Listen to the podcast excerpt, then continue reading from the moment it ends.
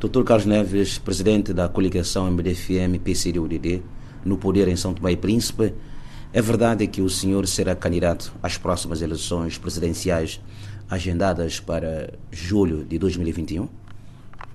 Obrigado, Brassana. Eh, em primeiro lugar, eu queria introduzir uma pequena correção.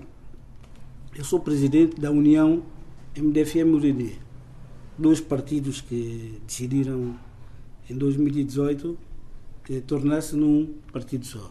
E hoje somos um partido que se juntou, se uniu, porque entendeu que a união dar-lhe mais força. Participamos das eleições eh, legislativas de 2018, com os resultados que tivemos e agora estamos ainda a aprofundar esta, esta união.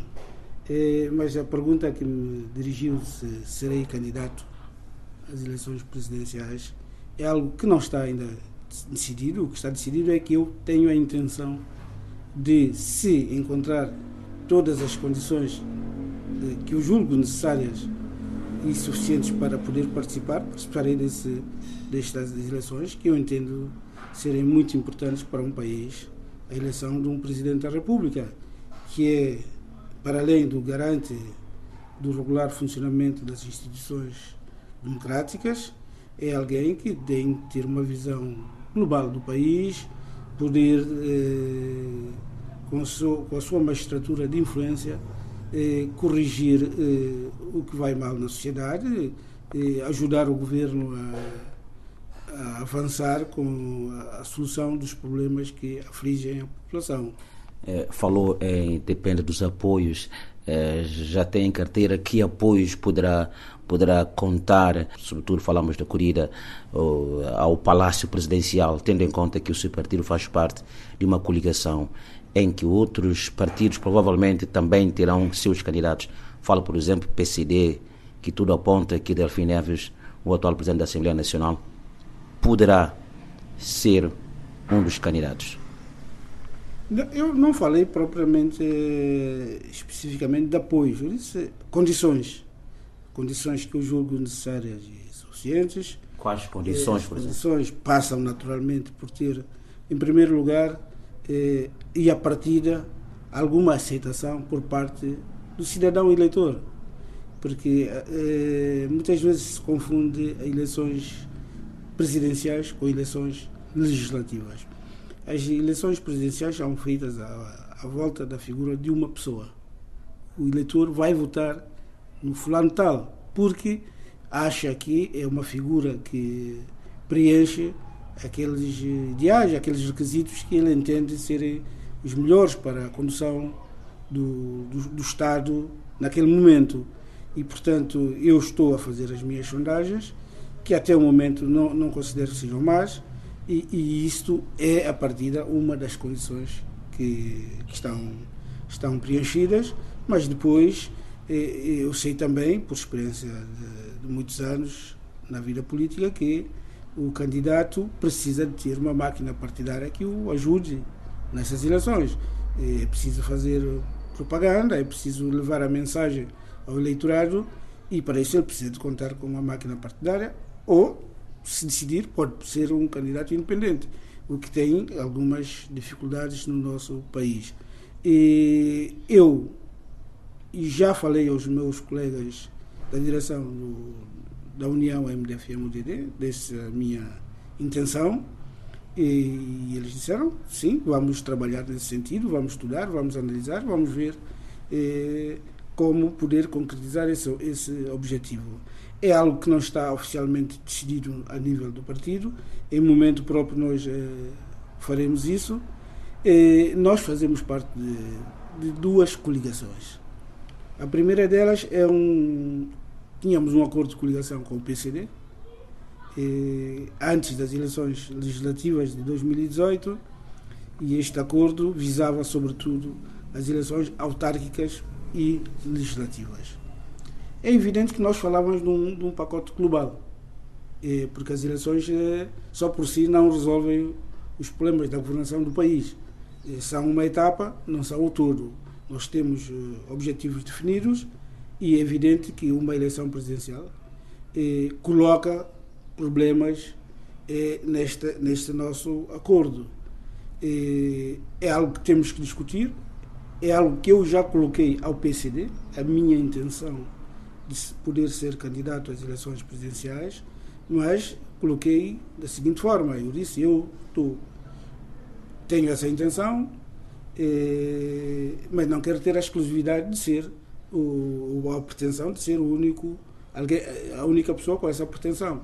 Seria bom se nós pudéssemos chegar a um entendimento que nos permitisse ter um candidato único, até porque nós eh, somos originários de uma, uma família política que designamos na altura 90 da família da mudança, que tem outros, outros atores políticos de outros partidos, e se nós pudermos ter uma congregação de esforços para eleger um presidente que fosse nosso, desta família política.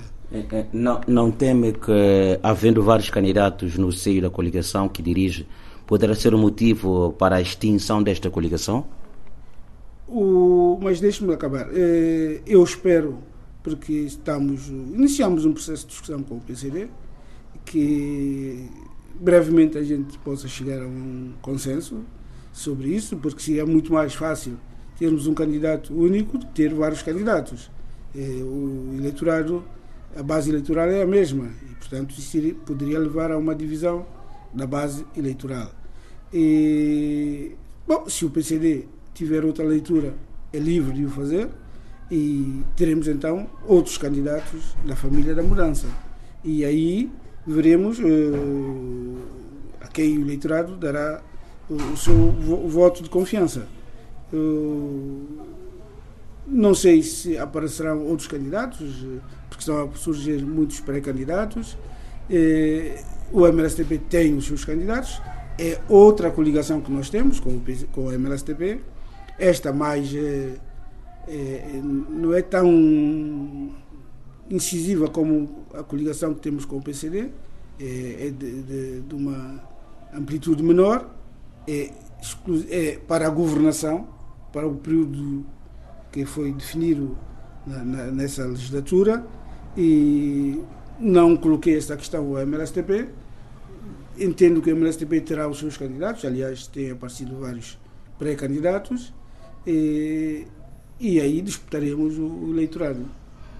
É, doutor Carlos Neves, como é que ficou a questão em que o MDFM, o seu partido na coligação, perdeu a favor do PCD, o único deputado que tinha no Parlamento?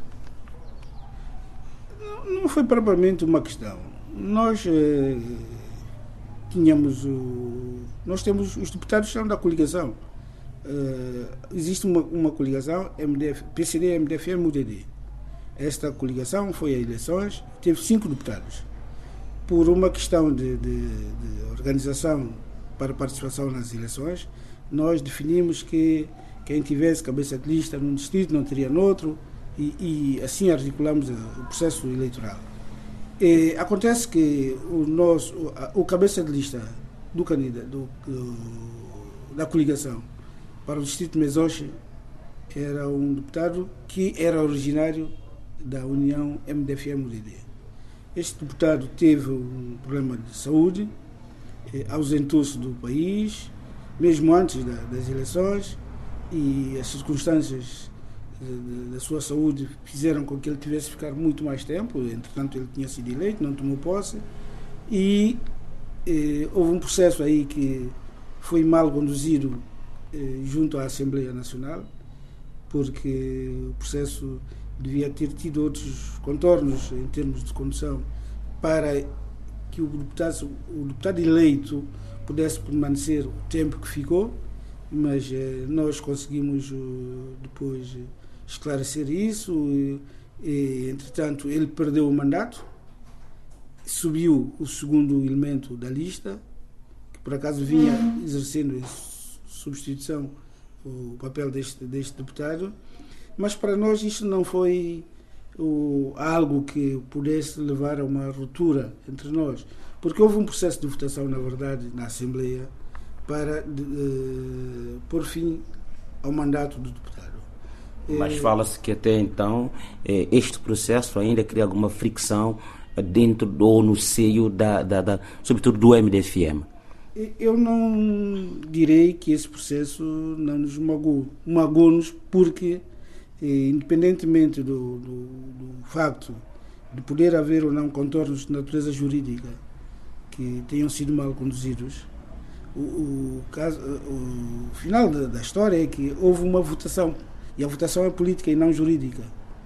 E aí e, eh, votaram a favor os deputados da, da, da, própria coligação e do MLSTP.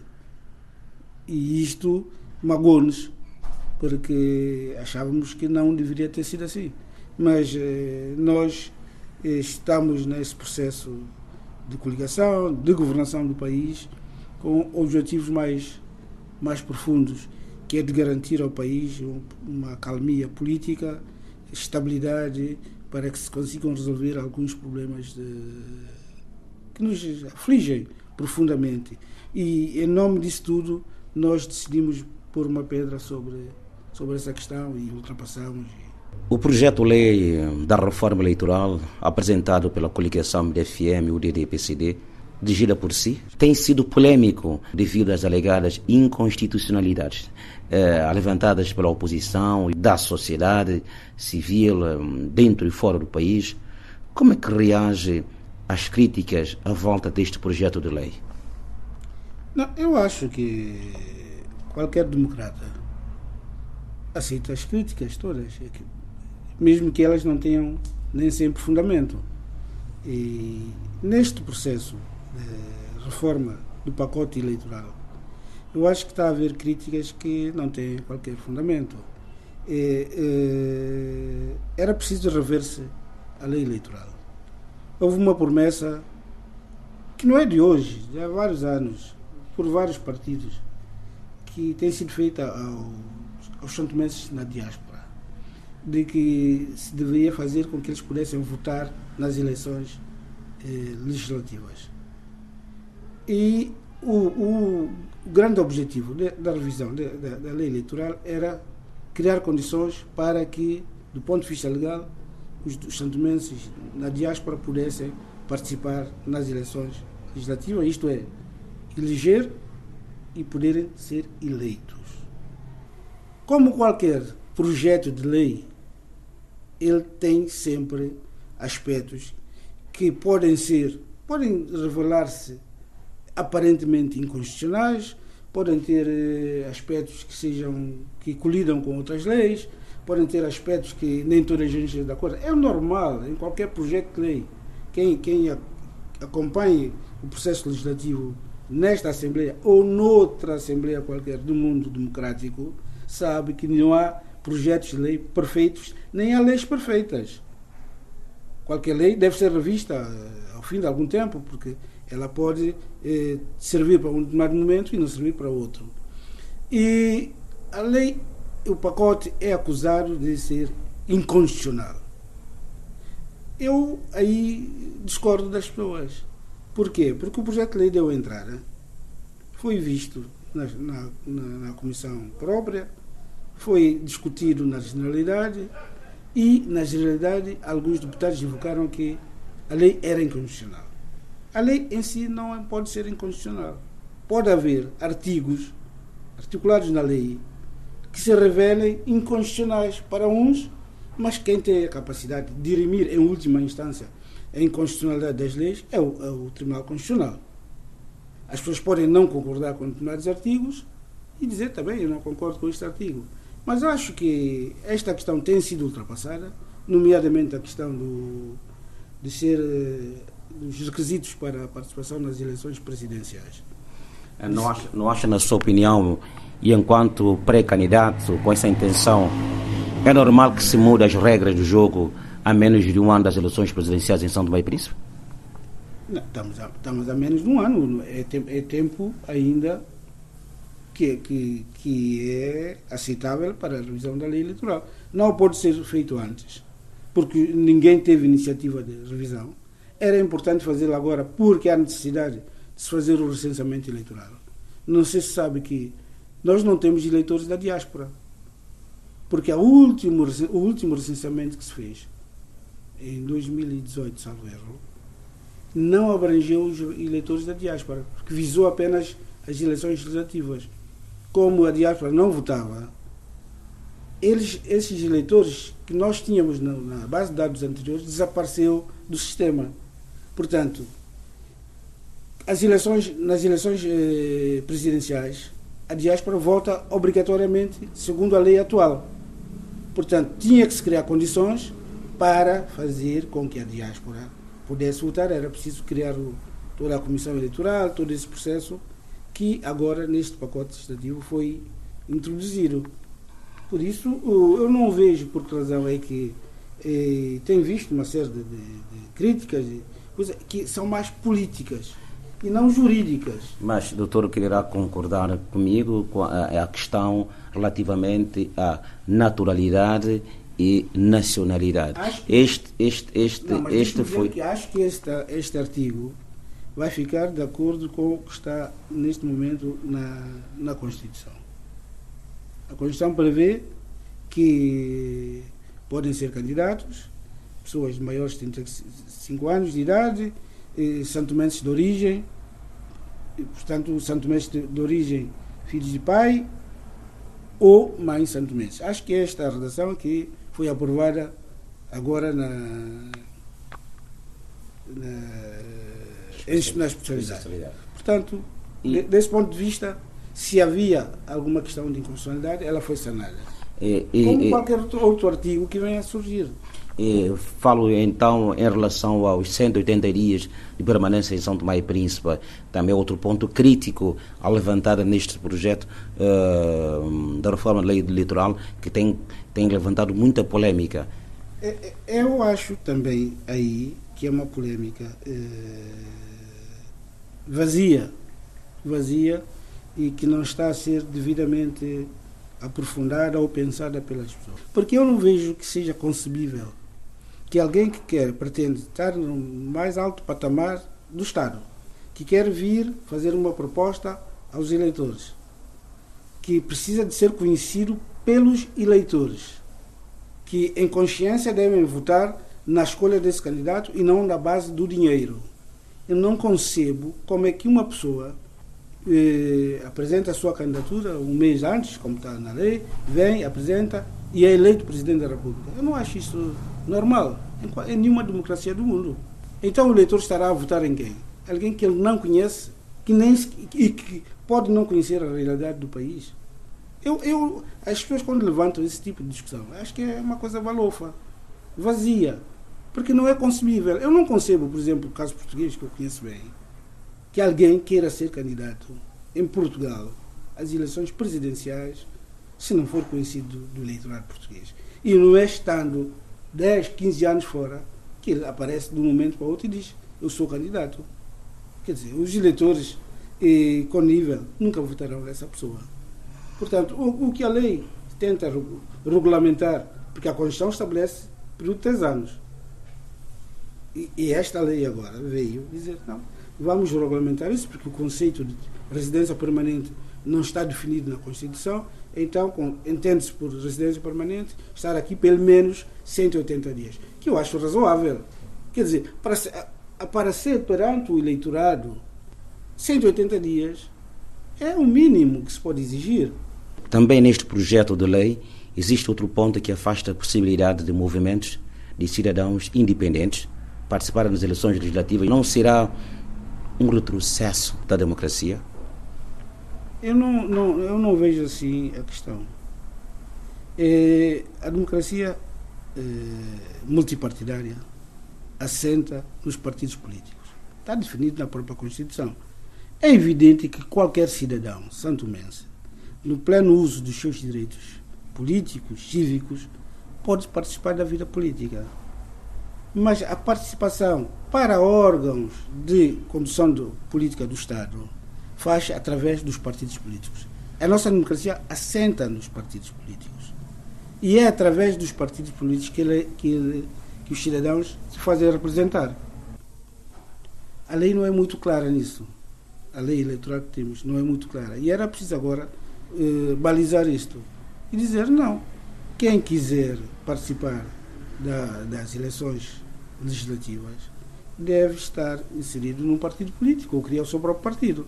Está-se a fazer tanta guerra à volta disto porque está-se a reduzir a capacidade de participação do, dos santomenses eh, eh, na vida política. Não. Continuam a ter os mesmos direitos, os mesmos deveres. Querem participar da vida política? Perfeitamente. Constituam-se em partidos políticos. O movimento Caué, que era um movimento, agora transformou-se num partido político. Que comentários lhe merece o último acordo no Tribunal Constitucional que não reconhece os dirigentes da ADI, o maior partido da oposição do país, saído do seu último congresso? Eh, não me é fácil discutir o acordo, porque eu não, não conheço os meandros do, do acordo. Eu, daquilo que ouvi na rádio, o ADI alega que apenas introduziu no Tribunal Constitucional um documento para registro, anotação e registro do seu último congresso. E acho que o Tribunal fez, eh, analisou os documentos e viu se o Congresso estava conforme os estatutos do próprio partido. E acho que entendeu que não estavam conformes. E parece-me que, ao que tudo indica, para a garantia da legalidade, decidiu não dar provimento à, petição do, do, do, do partido. Eu, eu devo dizer uma coisa e, relativamente ao Tribunal Constitucional. Não este, o Tribunal anterior a este. Quando nós fizemos o processo de união MDFM, UDD, nós introduzimos no Tribunal Constitucional um pedido de registro e anotação. E a resposta que obtivemos do. E está na lei. Na lei eleitoral está lá. Os partidos podem unir-se a qualquer momento. Fazer uniões, fusões. E nós, nesta base, introduzimos esse, esse documento. Não foi aceito pelo Tribunal Constitucional. Que nos disse: não, vocês vão ter que ir recolher assinaturas como se estivessem a constituir um partido. Nós discordamos desta, desta, desta decisão do Tribunal Constitucional. Entendemos que ela não não nos parece de acordo com, com a lei, da forma como nós interpretamos a lei. Mas nós eh, eh, aceitamos a decisão do Tribunal Constitucional, estávamos em vésperas de eleições, tivemos que encontrar outros mecanismos para participar das eleições, mas o Tribunal Constitucional é a última instância a decidir nesta matéria e com base no, nos estatutos dos partidos, decidiu, aliás eu conheço bem os estatutos da, do ADI, foram introduzidos na altura em que, eu, eh, em que nós criamos o, o ADI em 94. Eu tenho no meu computador, para quem quiser conhecer melhor os estatutos da ADI, eu posso fornecer cópias. Eu conheço bem, e, e não, mas eu não conheço a decisão eh, de forma aprofundada da negação por parte do Tribunal Constitucional. Na sua opinião, essas duas situações que referi atrás, a alteração da lei eleitoral e, e o acordo do Tribunal Constitucional que não reconhece os dirigentes do ADI, são expedientes que visam aniquilar a oposição? Longe disso. Quer dizer, eu não, eu não, eu não consigo. Como é que uma oposição que esteja organizada, que esteja ciente dos seus deveres, dos seus direitos, da sua capacidade de luta, se possa eh, ser aniquilada, primeiro, por um acordo do Tribunal Constitucional relativamente a não dar provimento ao seu Congresso, o ADI acho que continua a ser um partido que está assente profundamente na nossa sociedade, tem uma direção, porque há um princípio geral eh, que quando há um ato eleitoral se ele não é concluído, a direção anterior continua em funções. Portanto, eu acho que a DI tem uma direção. Aliás, quem organizou o Congresso faz parte da direção do partido. A DI continua a existir com os seus órgãos, e provavelmente não tem, não tem o novo presidente saído do último Congresso, mas continua a ter um presidente, continua a ter uma comissão política, uma, um Conselho Nacional. O ADI existe como tal, Tá, tem representação na, na Assembleia Nacional, tem tido participação em todos os atos políticos e, portanto, não vejo como é que, se, que o Tribunal Constitucional possa querer liquidar o ADI. A ADI vai ter que também, como um partido que é, que está inserido na sociedade santomense, cumprir aquilo que está previsto na lei, como qualquer outro partido. Nós acatamos a decisão do Tribunal Constitucional. Portanto, os outros partidos deverão também eh, acatar essa decisão constitucional. Eu dou-lhe um exemplo para que as pessoas entendam que. Sabe que em 2018 o MDFM, tinha sido um grande partido com, com representantes na Assembleia Nacional, eh, tinha sido governo, o, o, governo da altura tentou retirar a sede ao MDFM. É, a intenção era liquidar o MDFM definitivamente. A lei prevê que o Estado deve pôr à disposição dos partidos políticos, sempre que seja possível, sedes para eles funcionarem. Será por isso? Eh, nós não fizemos essa leitura. Podiam ter tentado criar algum embaraço à volta do MDFM na altura, mas o MDFM sobreviveu e continua a sobreviver e a, a ter uma grande participação na vida política. Mas falava da, da situação da justiça. E aí eu, eu diria o seguinte: não é de hoje, mas é de há vários anos que todos nós reconhecemos que há problemas graves no funcionamento do sistema judicial do nosso país, quer a nível de, de, de todas as magistraturas, magistratura judicial, magistratura do Ministério Público, há muita coisa que não funciona devidamente.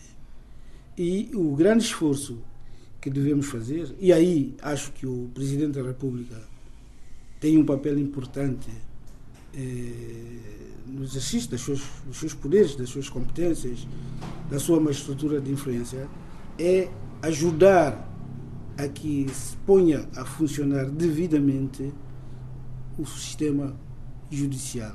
Porque quando ele não existe ou funciona mal, isto tem efeitos muito graves na sociedade.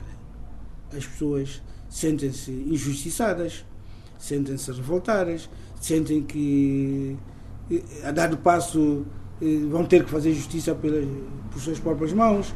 E, e isto é algo que nós não devemos eh, permitir.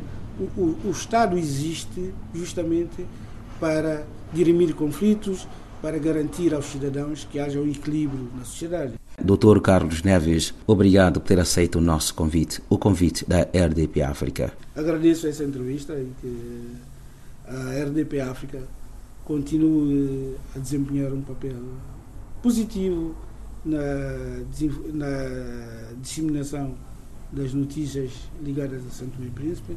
Nem sempre eu concordo com aquilo que é dito na RDP África, muitas vezes eu discordo daquilo que é dito, muitas vezes não é dada ao cidadão comum a oportunidade para contestar aquilo que é dito, nomeadamente nos programas que, são passados naquele debate africano, e, que é apenas unilateral, portanto, há uma opinião que prevalece e o cidadão comum não tem a opinião de rebater.